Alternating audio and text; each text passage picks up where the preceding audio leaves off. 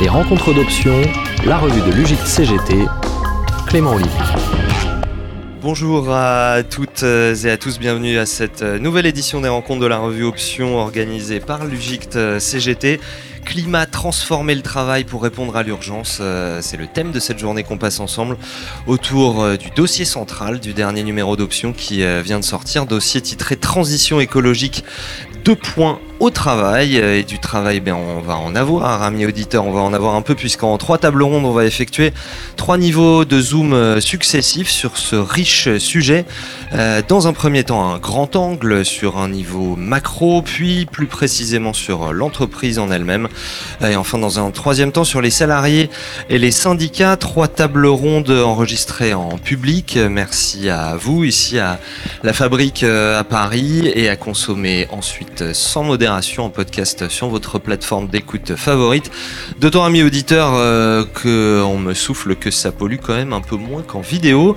Parlez-en donc euh, à votre tante, à votre euh, petit frère pour faire vivre ces sujets au sortir eh ben oui, d'une COP28 tout en paradoxe qui aura à la fois consacré des termes jusque alors inédits sur les énergies fossiles tout en employant de très prudentes formulations. Alors entrons dans ce sujet. A-t-on affaire un mode de production qu'il faudrait faire bifurquer dans sa globalité. On en parle avec nos quatre invités. Caroline Blanchot, bonjour. Bonjour. Secrétaire général de l'UGICT CGT, vous signez notamment l'édito de ce dernier numéro d'option. À vos côtés, euh, Sébastien Ménesplier, bonjour. Bonjour. De la direction confédérale de la CGT, en charge des questions environnementales, euh, secrétaire par ailleurs général de la CGT euh, Mine Énergie. Du côté de la recherche, on est également avec vous, Yamina Saheb, bonjour. Bonjour. Qui travaillait sur les risques et les politiques climatiques. Vous enseignez à Sciences Po et vous avez euh, notamment participé euh, au rapport du GIEC. Et enfin, Alain Quinet, bonjour. Bonjour. Économiste euh, de métier, vous avez occupé différents postes dans la haute fonction les entreprises publiques. Et nous vous recevons plus particulièrement aujourd'hui pour un rapport France Stratégie de 2019 sur ce que vous avez appelé la valeur tutélaire du carbone. Vous nous expliquerez cette notion et ce qu'elle peut permettre. Merci en tout cas à vous quatre euh, d'être sur ce plateau. Euh, Caroline Blanchot, quand on pense écologie, souvent les gens euh, voient alors soit un niveau assez individuel avec ce qu'on peut appeler les petits gestes, soit un niveau très, voire trop général, euh, qui peut tendre à quelque chose d'un peu abstrait on ne sait pas bien euh, quoi faire. Euh, quelle est, vous, de votre point de vue, la pertinence d'une approche syndicale de cette question? C'est-à-dire qu'en une quinzaine, vingtaine d'années, la conscience de ces questions, elle a fait un, un bond géant. On a l'impression que dans la population, c'est quelque chose qui est devenu absolument admis de façon générale. Pourtant, écrivez-vous dans votre édito de ce numéro d'option, je vous cite, les politiques restent timides et toute remise en cause de notre modèle économique. Caroline Blanchot. Oui, euh, effectivement, euh, on peut, enfin, on peut faire un petit état des lieux, mais euh, la réponse politique en France, comme ailleurs, mais bon, je vais, je vais être plus précise sur la sur la France, n'est clairement pas à la hauteur à la hauteur des enjeux. Je dirais même, sans mauvais jeu de mots, hein, qu'il y a danger grave et imminent. non mhm. seulement nous nous n'allons pas assez loin, nous n'allons pas assez vite, et bien souvent nous allons dans le mauvais sens. Euh, d'abord, euh, pour le rappeler, hein, en préambule, hein, la France a été condamnée plusieurs fois pour euh, inaction climatique. Pardon. quelques autres petits chiffres hein, pour illustrer certains qui sont d'ailleurs dans, cet édito, mais entre 95 et 2019, on a certes diminué de 25% en France nos émissions de, de, CO2, mais dans le même temps, on a augmenté celles importées de 75%. D'autres chiffres, par exemple, euh, entre 82 et 2018, euh, sur l'artificialisation des sols, on a augmenté cette artificialisation pardon, de l'équivalent de 3,5 départements pour accoster quasiment sur euh, l'ensemble de la région Bourgogne-Franche-Comté et on continue à artificialiser. nous avons été incapables de réussir à atteindre des objectifs qu'on s'était fixés sur, de 23% de production d'énergie euh, produite par le renouvelable euh, en 2020. Et pire, sur le transport, c'est le seul secteur depuis euh, les années 90 qui n'a pas réduit ses émissions de CO2. Et pour cause, hein, dans les années 60, on avait 60% du transport de marchandises qui était transporté par le fer. Aujourd'hui, c'est quasiment 90% qui est transporté par le routier.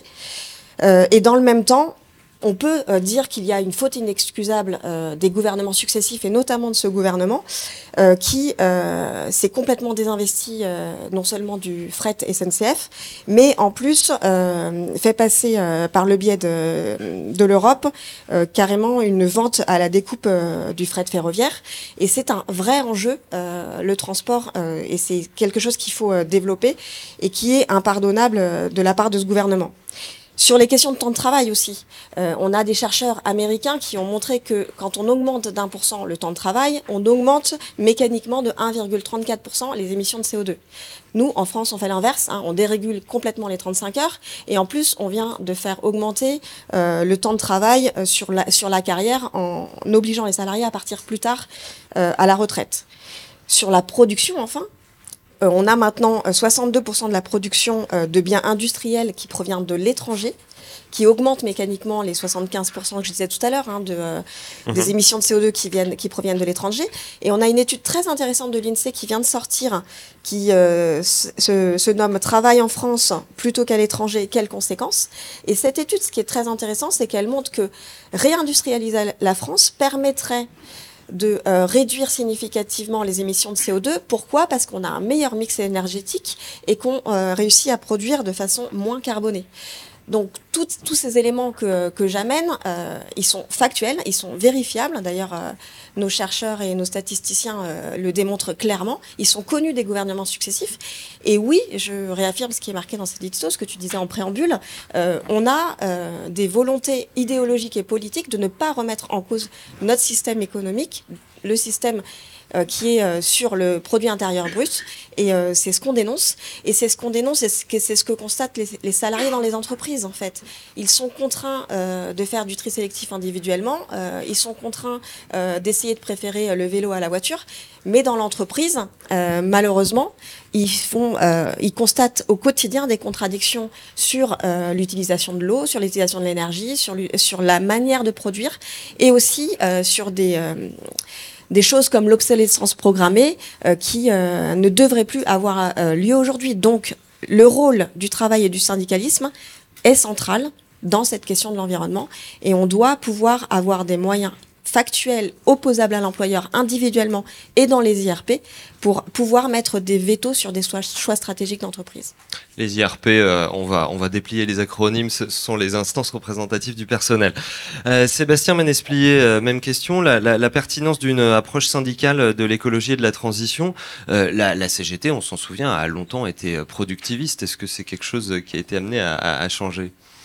Oui, euh, d'abord, je pense que le changement, il est, il est incontournable et il est surtout euh, vital pour euh, un grand nombre de travailleuses et de travailleurs dans, dans, dans, ce pays.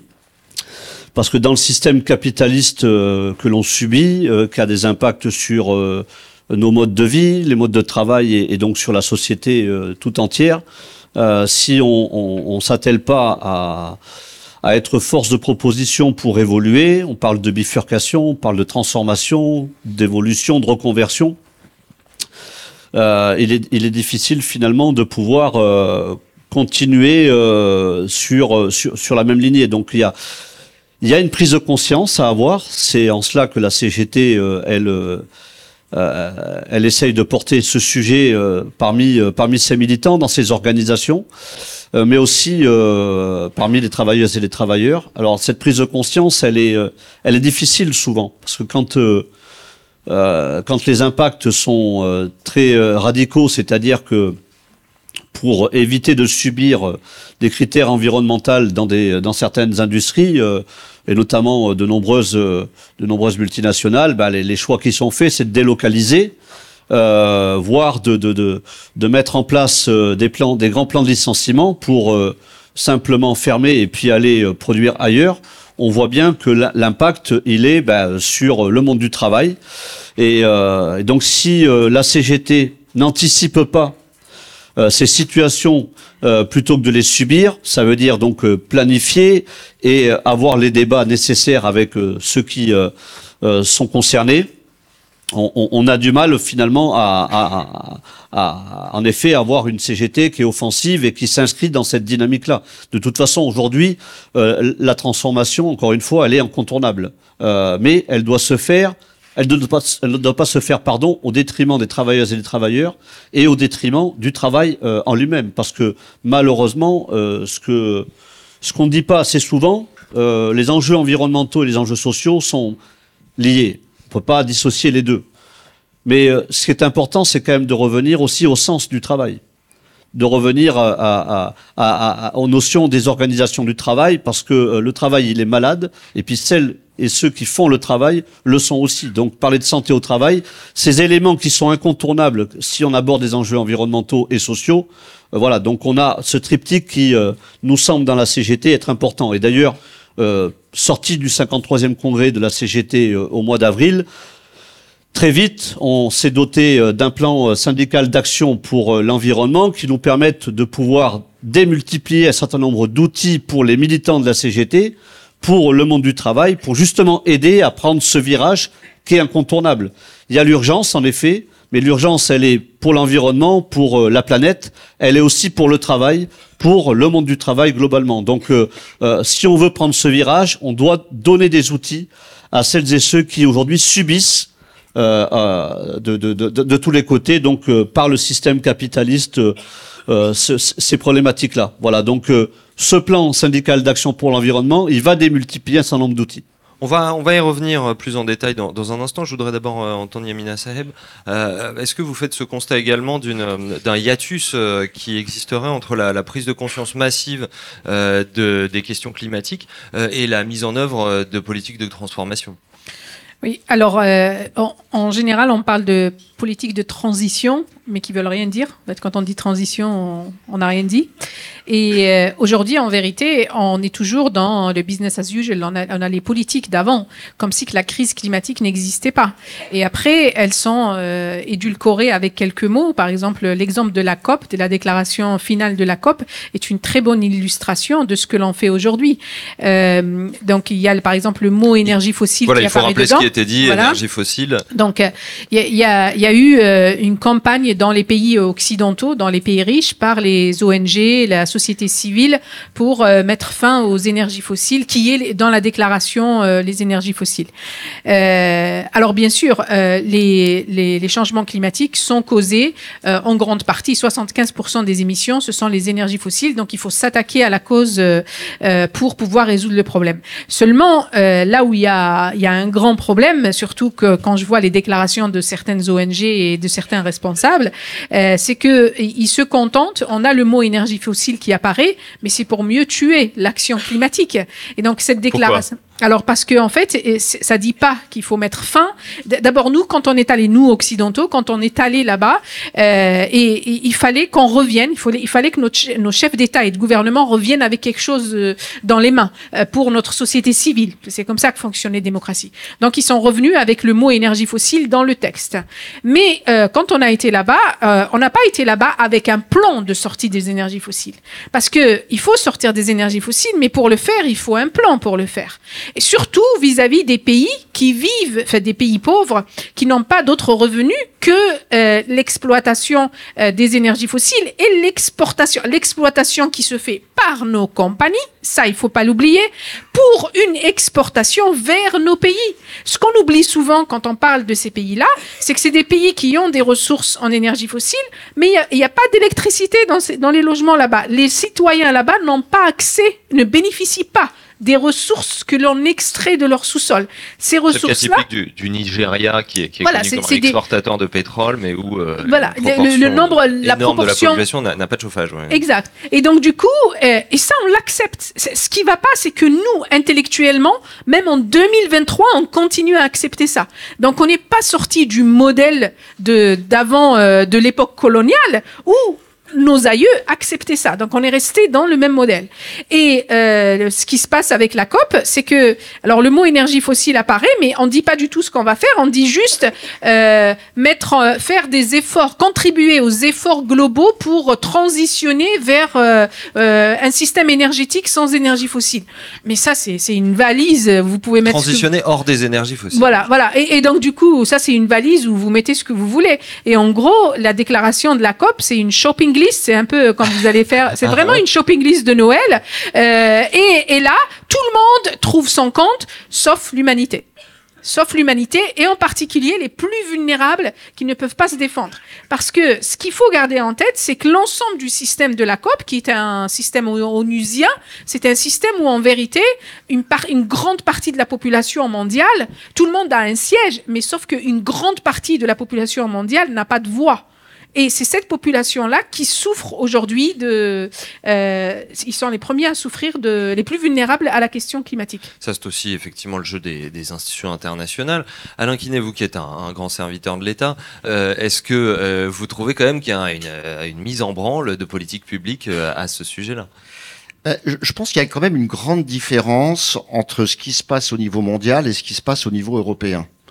Euh, juste pour vous donner euh, un ordre de grandeur, depuis 1990, qui est souvent l'année de référence que l'on prend hein, pour évaluer les, les efforts ou les non-efforts sur les émissions, depuis 1990, les émissions mondiales ont progressé de 58%. Donc euh, c'est, comme le disait mhm. ma voisine de droite, business as usual. Quand on regarde l'Europe, je serais peut-être un peu moins sévère que, que Madame Blanchot. Quand on regarde l'Europe, l'Europe, les émissions ont baissé de 27%. Donc j'ai quand même l'impression que même si bien sûr les efforts européens, français, ils sont, on peut les juger insuffisants, il faut les accélérer. Il y a quand même, me semble-t-il, quand même une très grande discordance entre euh, ce qui se passe au niveau mondial, qui est franchement très inquiétant, hein, avec une, une, une augmentation continue des émissions, et puis ce qui se passe au niveau européen, parce que l'Europe, faut quand même s'appuyer aussi sur quelques premiers résultats positifs. L'Europe est la seule région du monde qui témoigne d'une certaine capacité à faire baisser les émissions depuis une trentaine d'années. Yamina Saheb vous répond. Vous permettez que je vous contredise?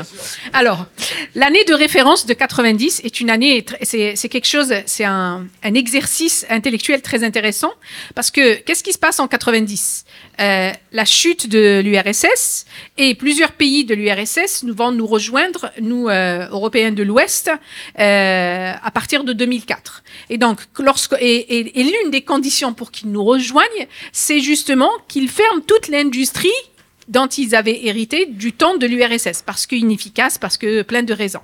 Et en même temps, les années 90, ce sont les années où, euh, pour euh, complètement d'autres raisons, on a eu la mise en place de l'OMC, l'Organisation mondiale du commerce, qui a permis cette évasion de notre industrie vers les pays, euh, vers des pays moins chers, moins contraignants sur le plan de, du travail. C'est, je reviens à la question travail, là où on peut exploiter toutes les ressources, y compris et en premier la ressource humaine. Et ça, c'est très important en fait. C'est pour ça qu'elles sont parties ces industries-là. Et donc, lorsqu'on part de là, en vérité, on triche. Parce qu'il y a eu une, une conjoncture euh, mondiale et économique internationale qui a fait que nos émissions ne pouvaient, ne que baisser. Alors, par où Et en plus, les émissions dont on parle qui ont baissé, ce sont parce que tous les accords internationaux, la, Convention cadre des Nations Unies sur le changement climatique, elle porte sur les émissions territoriales, les émissions qui se produisent chez nous. Donc, du coup, par exemple, pour produire euh, ce gobelet, je sais pas où il a été produit, mais il doit y avoir un peu de matière euh, qui, vient d'ailleurs. Et eh ben, les émissions liées à la production de, de ce gobelet, s'il n'a pas été produit ici, elles sont pas comptabilisées chez nous. Donc il y a une bonne appelle les émissions importées. Voilà, c'est des émissions, on a exporté nos émissions. Et c'est pour ça qu'on voit, et d'ailleurs on l'a mis dans le rapport du GIEC, on voit dans les pays de l'OCDE les émissions qui, qui, stagnent ou qui baissent un petit peu, mais on voit les émissions euh, des pays émergents et des, des autres qui augmentent. Mais en fait, en vérité, on a juste exporté nos émissions. Le vrai calcul qu'on devrait faire, c'est qu'on ne devrait pas partir de 90. On devrait partir à partir du moment où on a commencé à polluer l'atmosphère et moi ce que j'appelle coloniser l'atmosphère. Pourquoi? Parce que si on repart à partir de 1850, parce qu'en fait le changement climatique, voilà, le début de l'ère industrielle. Pourquoi? Parce qu'en fait le changement climatique, ce n'est pas lié uniquement aux émissions d'aujourd'hui. Le fameux 1%, c'est les émissions territoriales d'aujourd'hui. Ce qui cause le changement climatique, ce sont les émissions d'aujourd'hui qui se rajoutent à toutes les émissions passées depuis le début de l'ère industrielle. Et lorsque on comptabilise ça, eh ben un pays comme la France malgré euh, notre électricité qui est décarbonée, dont on est euh, si fier, devrait être neutre en carbone en 2028. Qu'est-ce que ça veut dire? Aujourd'hui, notre neutralité carbone, notre objectif est pour 2050. Si on doit être neutre en carbone en 2028, ça veut dire qu'à partir de 2028, toutes les émissions que nous, Français, on va avoir sur notre territoire, ce sont des émissions qui, en vérité, c'est un espace dans l'atmosphère qui appartient à d'autres qui n'ont pas pollué. Et ça, c'est pas du tout pris en compte. Donc, pour répondre à votre question, est-ce que les politiques sont en accord ou pas? Eh ben, 2028, ça veut dire qu'à la fin de ce quinquennat-là, on devrait avoir ce qu'on appelle quelques émissions résiduelles, euh, euh, quelques restes d'émissions dont on pourrait se débarrasser avec la, forêt ou avec d'autres ou avec certaines technologies. Eh ben, ce n'est pas du tout, on n'est pas du tout parti pour ça. Euh, non seulement on est parti pour 2050, mais même pour 2050, ce qu'on fait n'est pas bon. Alain Kiné, euh, Yamina Saheb et, Caroline Blanchot nous disent qu'on a sous-traité en fait euh, nos, émissions. Euh, et puis par ailleurs, ça y est, la, table ronde est bien lancée. On a tous les gros mots. On a capitalisme, on a bifurcation et on a urgence. Je voudrais vous entendre là-dessus. je crois que le terme d'urgence, il vous convient personnellement pour s'il s'agit de, prendre conscience de la gravité des choses. En revanche, sur la transition, vous ne trouvez pas qu'il s'agisse de quelque chose d'immédiat? Bah, c'est clair qu'il faut accélérer, intensifier les efforts. Hein. Il n'y a pas de débat là-dessus. Je pense qu'on sera tous d'accord. Euh, ce qui me paraît important, moi, c'est de garder quand même une vision de long terme. Et c'est en ça que le mot d'urgence peut être ambigu, parce que on vit beaucoup dans une société de l'immédiateté où tout est urgent. Moi, ce qui me paraît important, c'est de construire des politiques de long terme. Je vais vous donner un exemple très concret. Il me semble qu'une des difficultés devant laquelle on est, c'est que on passe directement d'une ambition à des mesures concrètes. Et on voit que ces mesures concrètes, en fait, on a énormément de mal à les prendre. Alors, euh, elles sont euh, retardées, euh, vidées de leur substance par les lobbies. elles font l'objet de rejets, hein, comme on l'a vu avec la taxe carbone. on voit aussi des subventions, mais qui donnent pas toujours des résultats très efficaces. Et je pense que ce qu'on oublie souvent, c'est entre les objectifs et les mesures, il y a des politiques à construire. Et, moi, j'en vois au moins trois. Hein. Alors, il y a des effets d'engorgement du tout tout de suite. Il y a la politique industrielle. Je pense que c'est très important. Effectivement, euh, c'est ce qui a été dit euh, très bien. La politique industrielle, ça se construit. Euh, on a besoin de fabriquer chez nous euh, les, les ingrédients nécessaires à la transition écologique. Je pense qu'il y a aussi les politiques d'infrastructure. D'ailleurs, ça a été dit aussi par Madame Blanchot. Euh, il faut construire des réseaux, offrir des alternatives décarbonées. Et puis, il y a aussi tout ce qui relève de l'urbanisme l'usage des sols. Voilà. Et donc je pense que euh, urgence oui, mais attention, euh, les mesures que l'on doit prendre, elles doivent s'inscrire dans des politiques de long terme. D'ailleurs, c'est ce qu'on appelle la planification écologique, qui me paraît un terme bien adapté aux exigences. On, va, on va y venir euh, effectivement. Sébastien Ménesplier, un mot là-dessus sur le, plan syndical pour l'environnement que vous portez. Oui, bah déjà, je pense que ça, part du principe qu'il ne peut pas y avoir de, de, progrès. Euh, enfin, on ne peut pas s'inscrire dans euh, euh transformer euh, les appareils productifs, quels qu'ils soient d'ailleurs. On ne peut pas partir du principe qu'il nous faut évoluer pour pour la planète et pour que les enjeux climatiques s'améliorent s'il n'y a pas de progrès social. Et, encore une fois, moi j'insiste à dire que les deux sont indissociables et je pense que malheureusement on ne travaille pas sur ce même euh, niveau euh, euh, important, que ce soit du côté du gouvernement ou des syndicalistes. Et, là, je trouve que on a besoin de, retrouver un petit peu de, raison et surtout bah, de stratégie et puis de politique qui s'inscrivent dans cette dynamique-là. Donc, en effet, le, plan d'action syndicale pour l'environnement, je disais tout à l'heure, c'est de donner des outils pour anticiper les mauvais coups. Donc, il faut qu'on arrive à travailler des diagnostics, voilà, plutôt que de subir les délocalisations, plutôt que de subir les grands plans de licenciement, on a besoin finalement d'avoir euh, euh, bah, le monde du travail qui puisse être force de proposition pour justement prendre le virage de la reconversion, la transformation, la bifurcation, enfin on l'appelle comme on veut, on le qualifie comme on veut, mais en tout cas qui s'inscrivent justement dans cette euh, dans cette euh, euh, évolution. Moi, je parle pas forcément de transition parce que je partage totalement. On parle beaucoup de transition juste, transition ceci, transition verte. Bon, ça veut pas dire grand chose. Il y a un virage à prendre, on le sait, et celui-là, si on le prend pas, il nous emmènera dans le mur. C'est là justement que je voudrais vous entendre sur l'aspect confédéral. La, la, CGT, c'est une grande confédération avec des tas de métiers différents représentés. Est-ce que c'est là l'intérêt de justement avoir un syndicalisme qui n'est pas corporatiste où chacun va camper sur ses positions et de pouvoir justement justement voir les, contradictions qu'il peut y avoir entre certains euh, domaines euh, et, donc, euh, et donc les articuler entre eux. Bah, de toute façon, on est dans l'obligation de les articuler. Mais encore une fois, tout à l'heure, je disais que c'est pas simple. Il y a en effet un, focus quand même long terme qu'il faut avoir. quand on a un projet de, transformation, c'est 8 ans hein, minimum. Hein. Pour, pour qu'ils voient jour. Hein. Euh, par exemple, euh, on parlait tout à l'heure de, des baisses des émissions en Europe de 27%. Bon, c'est pas grâce à l'Allemagne, hein, sur l'énergie par exemple, hein, qui utilise de manière massive le charbon et, et, et, le gaz totalement. Mais, mais mais, par contre, euh, nous, on a pris ce virage-là, même si aujourd'hui, il n'est pas satisfaisant parce qu'on produit l'électricité encore avec du gaz et, pas du biogaz, malheureusement. Donc là-dessus, on a besoin de progresser. Euh, il y a une prise de conscience aujourd'hui qui est nécessaire. Mais quand on est menacé euh, par une délocalisation, quand on est menacé par des plans de licenciement, il est clair que l'urgence, elle se situe pas forcément à penser transformation et reconversion elle se situe euh, socialement à penser bah, comment je vais faire demain pour euh, retrouver du travail et puis euh, ma famille et ceci et cela. Donc c'est deux choses qui sont très basiques pour peut-être le gouvernement aujourd'hui, mais la réalité c'est que nous syndicalistes, on est confrontés à ces situations. Donc aujourd'hui, plutôt que de les subir, il faut les anticiper. Anticiper, ça veut dire quoi? Porter le débat dans le monde du travail pour dire voilà il y a des industries qui doivent euh, respecter les règles environnementales. Donc, euh, pour les respecter, euh, réfléchissons à partir de diagnostics et de bilans pour proposer des projets qui s'inscrivent dans cette transformation nécessaire et vitale. Il y a des projets aujourd'hui qui sont portés par les travailleuses et les travailleurs. Notamment quand on, on a subi les fermetures des centrales au charbon, eh ben, plutôt que de se regarder euh, le nombril, les travailleuses et les travailleurs, ils ont porté des projets. Bon, le problème, c'est que euh, ça, fait déjà cinq ans que ces projets, euh, ils sont sur la table, ils sont en effet validés par les ministères, mais ils avancent pas.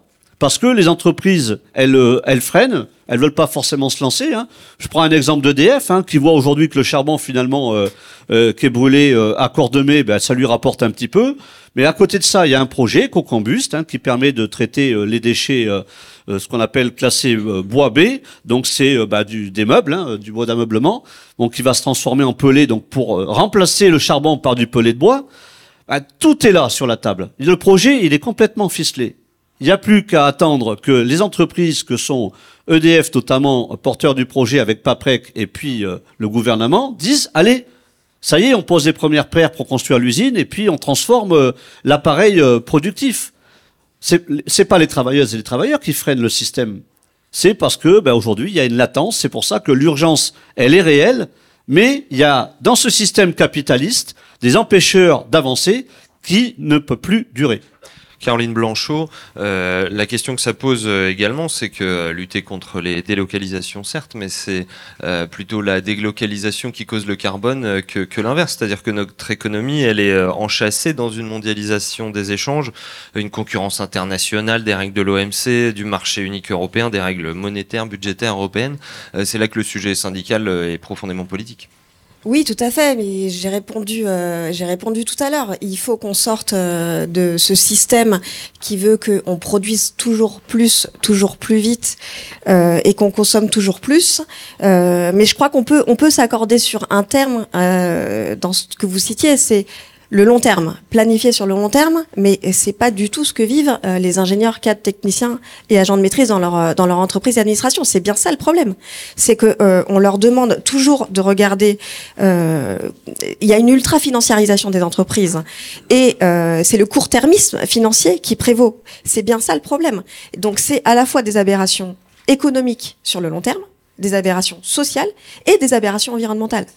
Et, et on a des chiffres en plus avec des appels au secours. On a évidemment des, syndicalistes qui nous remontent ça du terrain, mais on a aussi des études qui montrent clairement qu'il y a des appels au secours des salariés, y compris des plus qualifiés, des ingénieurs qui disent qu'on va droit dans le mur.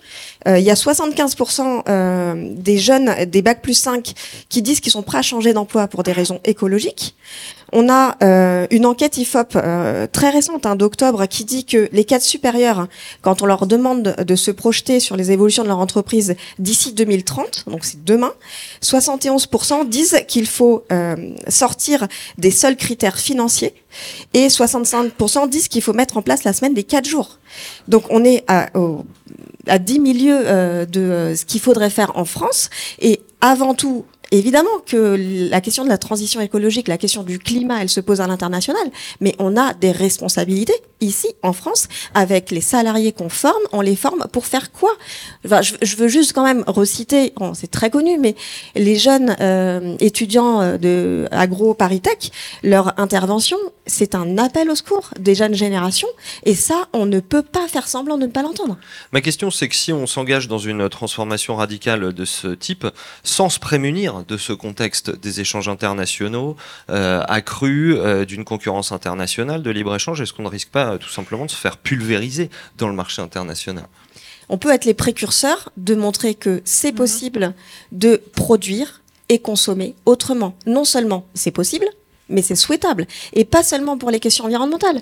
D'ailleurs, il y a une autre étude qui montre, euh, c'est une étude en fait euh, du Club de Rome euh, qui s'appelle Terre pour tous, qui est en fait une mise à jour d'une étude euh, qui est sortie il y a une cinquantaine d'années, enfin dans les années 70, euh, qui s'appelait euh, Les Les limites de la croissance.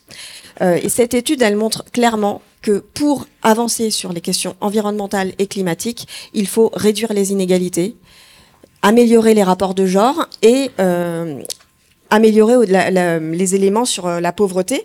Et en France, euh, quand même, depuis les années 70, cette étude, elle montre quoi? Elle montre que les patrons se sont augmentés, les salaires moyens des patrons se sont augmentés de 1400%. Alors que dans le même temps, les travailleurs, y compris les travailleurs qualifiés, vivent moins bien du travail et au travail.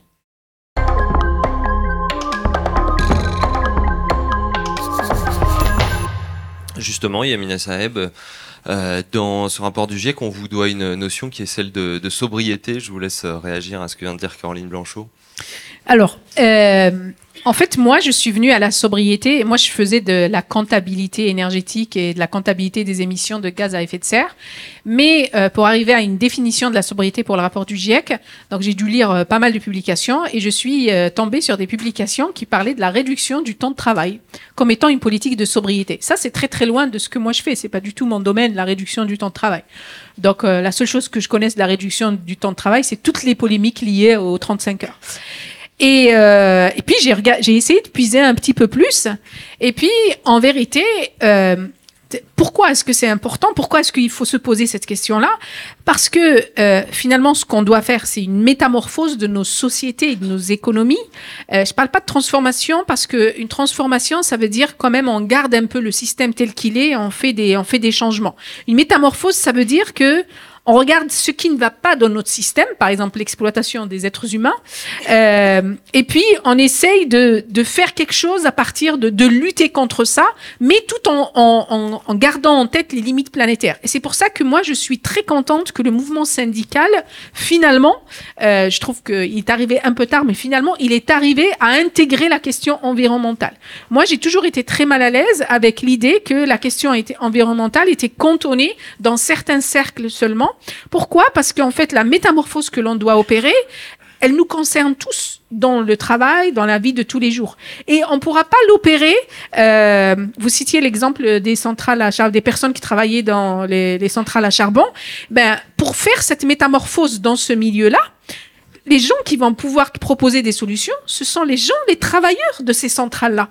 C'est eux qui ont l'expertise. Et donc, c'est une expertise que cette, métamorphose que l'on doit opérer pour des raisons écologiques de limites planétaires, elle, elle ne, elle ne, elle ne peut pas se faire, on ne pourra pas la réussir. Il y a deux façons de la faire. Soit on la fait avec la façon capitaliste et donc on va produire de nouvelles technologies ailleurs, etc. Et ça, c'est euh, en fait, on s'achemine vers 3 degrés de réchauffement de la planète à la fin du siècle. Donc ça, ça ne fonctionnera pas pour l'humanité. Soit on l'a, on l'a fait avec les êtres humains. Et donc les êtres humains, ce sont les citoyens, les travailleurs, les travailleuses, pour que l'expertise qu'il y a déjà dans les centrales à charbon ou dans n'importe quel autre domaine soit utilisée convertis, qu'ils inventent leur reconversion. Et cette reconversion-là, elle se ferait euh, dans les limites planétaires et dans le respect de l'humain. Et dans la notion de sobriété, le pilier 3 de la définition de la sobriété, c'est le bien-être de tous. Le bien-être de tous, que l'on soit né dans un pays riche ou pauvre, que l'on soit né dans une famille riche ou pas. Euh, et le bien-être de tous, ça veut dire euh, aussi les conditions de travail, les conditions d'éducation. À, l'origine, on, on, avait un autre terme, mais qui intègre en fait l'éducation, la santé, les loisirs et tout ça. Le bien-être de tous, c'est pas quelques personnes qui ont, euh, qui passent leurs vacances sur un bateau privé, euh, et puis euh, une bonne partie de nos enfants qui ne qui ne partent jamais en vacances. C'est pas ça le bien-être. Oui, bien-être, on peut tout de suite s'imaginer un, spa de luxe, etc. Mais il se, trouve que j'ai retrouvé un des, un des premiers logos de la CGT qui date du début du XXe siècle. Le slogan dessus, c'est bien-être et liberté. Yamina Saeb. Bah, je, ne, je, ne, le savais pas. je l'ignorais. Euh, et, en fait, la, notion de bien-être, après, c'est vraiment le, bien-être dans la vie de tous les jours. Le travail fait partie de la vie de tous les jours, mais le travail n'est, euh, mais notre vie n'est pas que le travail. Notre bien-être ne passe pas. Et il y a beaucoup en plus de travail non rémunéré que l'on fait tous et qu'on va devoir faire de, de plus en plus tous parce que nous sommes une société vieillissante et nous avons tous des parents qui vieillissent. Et donc, quand vous allez vous occuper de vos parents, euh, vous n'êtes pas nécessairement payé pour ça et vous n'allez pas demander à être payé pour ça. Mais ça fait partie du bien-être, ça fait partie des liens sociaux dont nous avons besoin pour construire nos sociétés. Et c'est cette métamorphose-là qui, on, est très loin de ça dans le débat politique et dans les politiques que nous avons aujourd'hui. Aujourd'hui, la seule, euh, la seule, euh, les seules choses qui nous sont proposées, c'est de changer, de remplacer une technologie par une autre, ou de, par exemple, la substitution des énergies fossiles par du renouvelable. Mais tout le processus de, de, de, la métamorphose de la société, ça, c'est pas dans le débat politique, c'est pas dans le débat public, et c'est de ça que l'on devrait se saisir en tant que citoyen. Alors justement, métamorphose, euh, travail euh, marchand ou non marchand pour euh, échelonner les choses, pour aiguiller l'action publique. Alain Quinet, il se trouve que vous avez donc publié un, rapport chez France Stratégie en 2019 qui revenait sur ce que vous avez appelé la valeur tutélaire du carbone. Alors c'est une notion que, que, vous avez créée en 2008, actualisée en 2019. c'est autre chose qu'une évaluation d'une taxe carbone. c'est plutôt euh, vous avez euh, cherché à chiffrer le coût euh, collectif de la tonne de carbone et donc à, permettre de flécher les bons investissements, c'est-à-dire quand on n'émet plus, on arrête d'émettre une tonne de carbone, quel est le coût collectif qu'on a économisé? Et donc, qu'est-ce qu'on peut mettre comme argent pour atteindre cet objectif?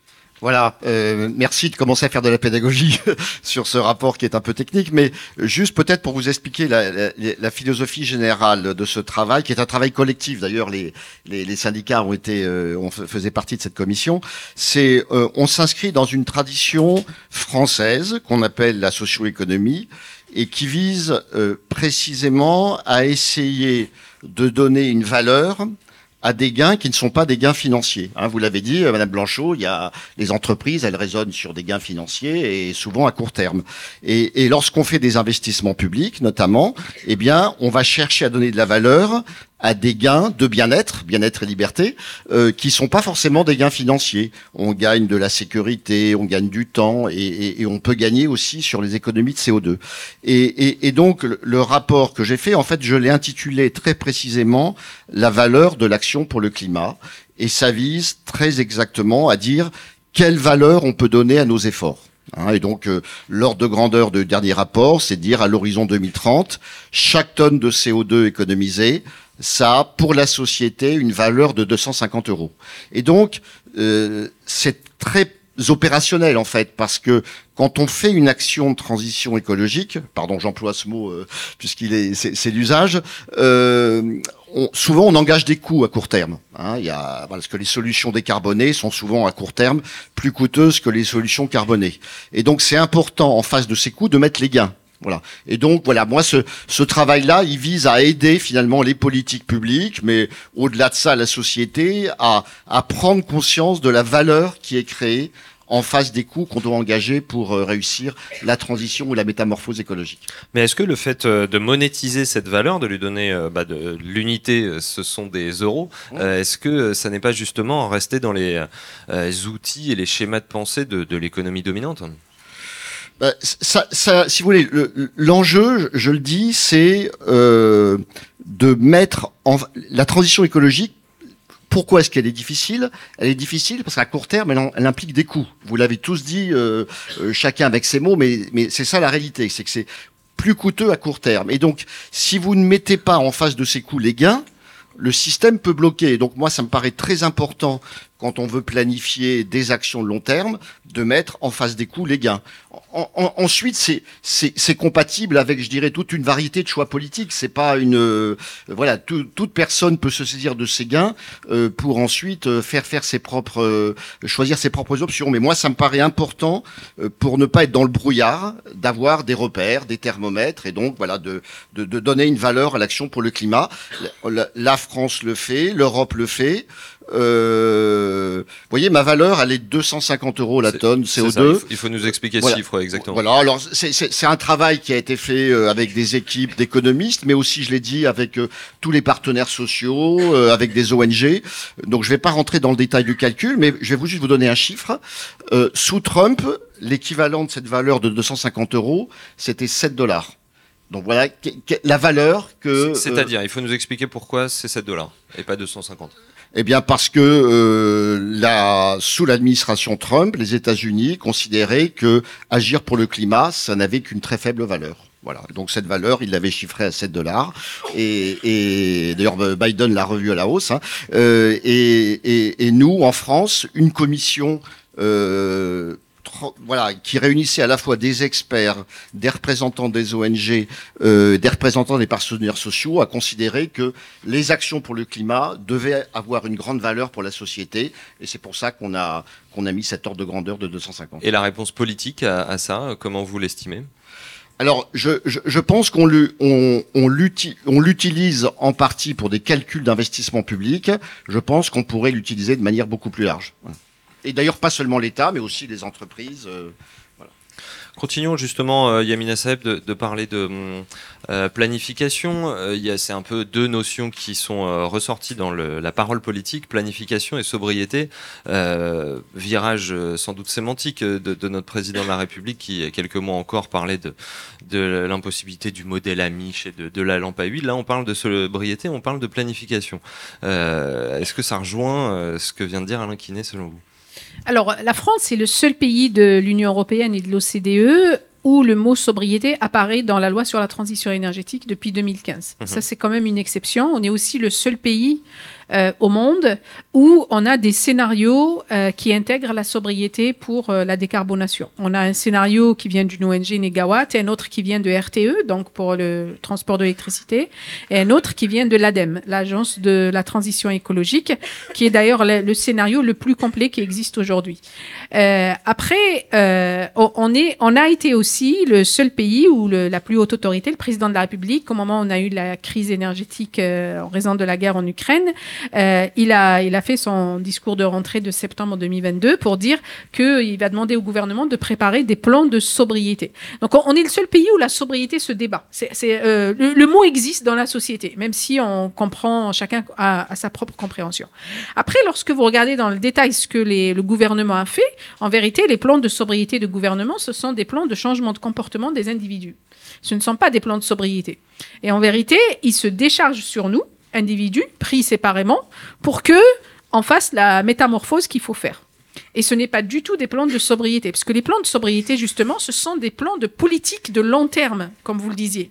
Et ça, ça n'y est pas. Lorsque vous regardez ce qu'il y a dans la, planification, dans ce, qui est prévu. C'est pour ça que je reliais les deux termes. la planification doit viser à la, à la sobriété. Mais bien sûr. Et, lorsque vous regardez la planification, ce qui est prévu, il n'y a pas de politique de, long terme, par exemple, pour euh, la question de la mobilité. Euh, si on avait eu de vraies politiques de long terme, moi je pensais que c'était ça qu'il allait faire avec la planification écologique, ben, on n'aurait pas le problème de la 69, par exemple tout de suite, même si je comprends que historiquement, il y a eu ce projet-là, etc., ben, il y a beaucoup de choses qu'on a commencé à faire et puis on se rend compte que ça va pas, il faut les arrêter. Et là, le gouvernement décide d'aller quand même euh, dans le sens de la 69. Et donc, ça veut dire qu'il n'y a pas de, planification écologique. Moi, ce que je pense, c'est que le gouvernement, en particulier le président de la République, il se saisit, peut-être qu'intellectuellement, il arrive à, euh, saisir euh, les concepts, et après, dans la mise en œuvre, ce qu'il en fait, c'est pour mieux les étouffer. C'est un peu comme l'histoire de la COP, où on intègre le mot énergie fossile, mais c'est pour euh, faire du statu quo. Et, c'est le statu quo, malheureusement. Sébastien Monesplier. Oui, moi je rejoins euh, ce qui était dit sur euh, la, sobriété. on a connu en 2022 toute une campagne qui a été menée par le gouvernement et aussi des entreprises énergétiques qui mettaient en évidence le changement de comportement. D'ailleurs, je me, souviens, je pense que je suis pas le seul, hein, y compris l'entreprise EDF qui portait une campagne hashtag mettons pull. Donc, on voyait bien que l'intérêt de faire changer les comportements d'utilisation euh, de l'énergie dans les foyers, c'était euh, en effet comme ça que s'inscrivait cette campagne euh, autour de la sobriété énergétique. Mais à aucun moment, par contre, on a parlé de sobriété des ben, des, des, droits sociaux, donc des travailleuses et des travailleurs, et, celles qui font le, quotidien. Et, euh, ça, c'est un vrai problème. Et c'est vrai que sobriété, on pourrait parler de réduction du temps de travail, on pourrait aussi parler euh, d'amélioration des organisations du travail, euh, d'épanouissement au travail, de sens au travail. Donc ça, c'est clair que c'est pas la sobriété, pensée par euh, par nos politiques. Et donc on a besoin bah, que le, mouvement syndical le porte. Et, aujourd'hui, c'est très peu, très peu pris en compte, malheureusement. Tout à l'heure, on parlait de travailler et, mieux vivre, quel que soit en fait euh, la manière dont euh, on, le porte, euh, et pour faire référence aussi à, à ce que vous disiez sur le fait que la CGT, elle a quand même tardé à, se préoccuper de ces enjeux. Bon, ça fait quand même quelques années. Heureusement qu'elle elle, y travaille, c'est intégré dans ses orientations de congrès euh, et ses repères revendicatifs. Après, encore une fois, comme je l'ai dit euh, et je le, je le réaffirme, euh, il y a aussi des contradictions qu'il nous faut lever en interne et tant que ces contradictions elles existent, bah, il, est, il, il est parfois difficile d'avancer. Mais pour autant, je trouve que la CGT, elle, avance. Et moi, je me souviens dans les années 95, où en Aquitaine, je suis girondin, on, avait une campagne qui, euh, qui s'appelait Travailler et mieux vivre en Aquitaine. À l'époque, on, parlait en effet de, quand on parlait de travail, ben de l'industrie en Aquitaine, ce qu'elle était et comment elle pouvait évoluer euh, très très rapidement pour préserver l'emploi, créer euh, euh des, euh, des, métiers qui qui seraient nouveaux, donc même y compris des nouvelles filières. Mais comment du coup on inscrivait cette globalité en parlant de formation, développement de compétences, et donc en en ayant une stratégie syndicale qui puisse être comprise par les politiques, qui eux finalement euh, bah, délocaliser toute l'industrie euh, dans, cette, dans, ce, dans cette région. Donc, euh, encore une fois, c'est vrai qu'on a peut-être aussi, en tant que syndicaliste, un temps de latence, mais aujourd'hui, on est confronté quand même à des situations qui sont tellement précaires qu'on a besoin d'être offensif et, on aura des états généraux d'industrie et de l'environnement le 28 mai 2024 on va, euh, à partir de cette journée, euh, lancer tout un, plan d'action syndicale hein, euh, pour les années à venir et jusqu'au prochain congrès de la, CGT, qui nous permettra de parler de filières métiers, mais aussi des enjeux stratégiques comme la mobilité dans sa globalité, l'énergie, l'eau, son utilisation, la situation. On pourra aussi parler de l'industrie de l'agroalimentaire, de l'industrie de la santé, enfin tout ce qu'on a besoin aujourd'hui euh, de, de, remettre dans le, dans le paysage euh, en termes de débat, mais aussi de stratégies qui s'inscrivent justement euh, dans euh, la situation environnementale changer de paradigme effectivement et, et euh, partir aussi de l'expertise des travailleurs. Euh, il se trouve que euh, vous êtes à la CGT Mine Énergie qui a récemment proposé un prix du kilowattheure inférieur à ce qu'il est actuellement. et c'est-à-dire que là, vous partez, cette proposition, elle descend à 18 centimes, 18 centimes assez bas, et elle est issue de la production et pas justement du marché. Ça, c'est ça, c'est changer un mode de production ou en tout cas un mode de commercialisation? Ah, c'est surtout changer de, politique euh, en France. Euh, là, c'est clair qu'on on va à l'encontre des directives européennes. Euh, que l'État français a paraffé et s'y est complètement inscrit depuis depuis maintenant plus de 20 ans. Oui, en effet, il faut sortir du, du marché de l'énergie si on veut retrouver une souveraineté énergétique et aussi protéger l'ensemble des, consommateurs que sont les usagers, les industriels, les collectivités, euh, les petites et moyennes entreprises, enfin toutes celles et ceux qui utilisent euh, l'énergie. Donc 18 centimes du kilowattheure, c'est permettre de prendre en compte donc euh, ce qu'on est capable de faire avec notre production d'électricité, c'est-à-dire nos centrales, reprendre et retrouver notre souveraineté énergétique, c'est-à-dire ben, se préoccuper de la réponse aux besoins, mais c'est aussi intégrer le fait de développer le service public, investir dans le renouvellement, dans comment dire les, évolutions aussi du mix énergétique.